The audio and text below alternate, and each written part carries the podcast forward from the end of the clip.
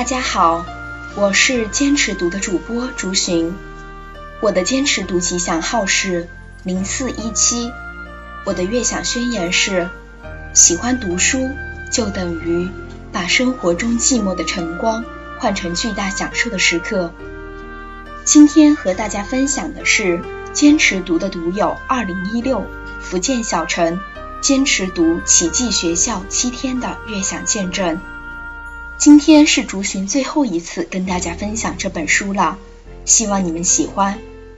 福建小陈的坚持读悦享宣言是：坚持读，坚持记，成就更好的自己。首先呢，竹寻想再次跟大家介绍一下《奇迹学校》这本书。年轻的黛博拉·肯尼在挚爱的丈夫得癌症去世后，毅然决定走出自己的小世界。去追求更大更广的梦想，投身教育。他创办的学校震撼了全美教育界。纽约市长迈克尔·布隆伯格称该校为全国杰出典范。美国总统亲赴他的学校后，呼吁全美学校都应以之为楷模。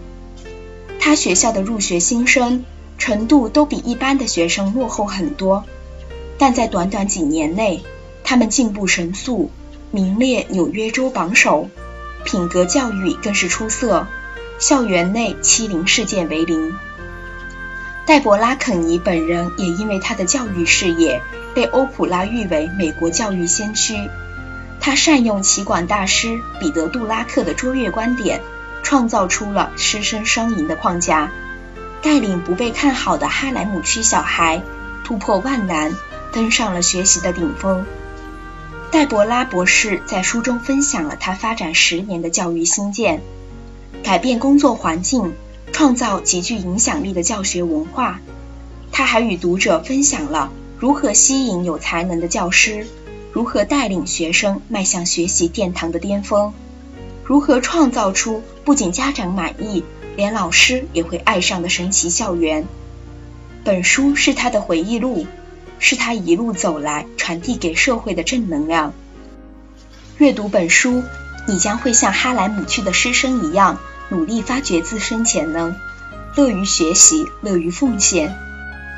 对于关心孩童教育的家长，想提升学生学习力的教师、教育从业人员来说，奇迹学校都将是一本不容错过的必读好书。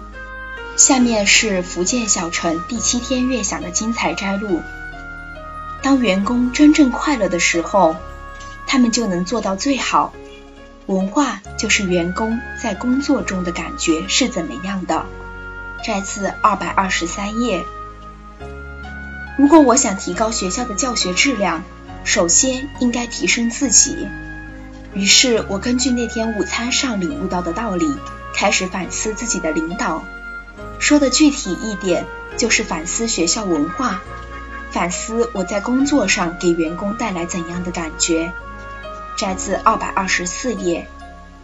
只要管理好员工和文化，一切便水到渠成。摘自二百三十页。作为一个团队，最重要的就是要相互理解，不要传播流言蜚语，要从最好的方面去理解他人。摘自二百四十页。要建立一种团队文化。首先应该了解每个人对什么都比较有热情，然后给每个人表现的机会。摘自二百四十一页。他们俩都坚持每周花几个小时来学习和提高自己，经过多年努力后才成为明星教师。摘自二百四十三页。如果你想要这个世界有所改变，那么请先自己改变。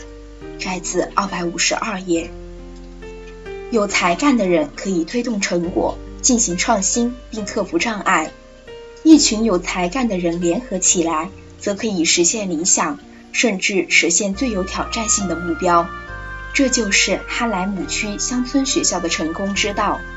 摘自二百六十七页。企业想要做出成绩，唯一的方法就是吸引人才。并将他们组建成一个团队。摘自二百六十八页。建立一种学习、团队合作和自主的工作文化。摘自二百七十一页。下面是福建小城第七天月享的心得感悟。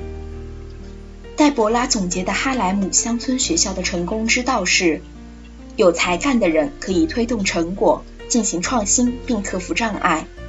一群有才干的人联合起来，则可以实现理想，甚至实现最有挑战性的目标。优秀的个人很重要，优秀的团队更重要。戴博拉的虚心好学、坚持不懈，是他克服困难的基础。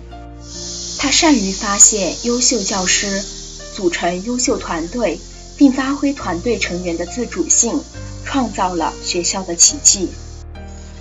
好了，《奇迹学校》这本书到这里就全部结束了。今天，福建小城的悦享见证陪伴大家度过了一段幸福的时光。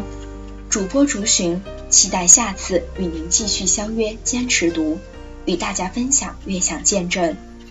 记住了，坚持读的 QQ 群：一六八零五一三九。微信公众号中搜索“坚持读”的拼音：坚持读，欢迎大家加入。另外，坚持读的悦享电台也在喜马拉雅安家了。在喜马拉雅中搜索“坚持读”的拼音，就可以找到我啦。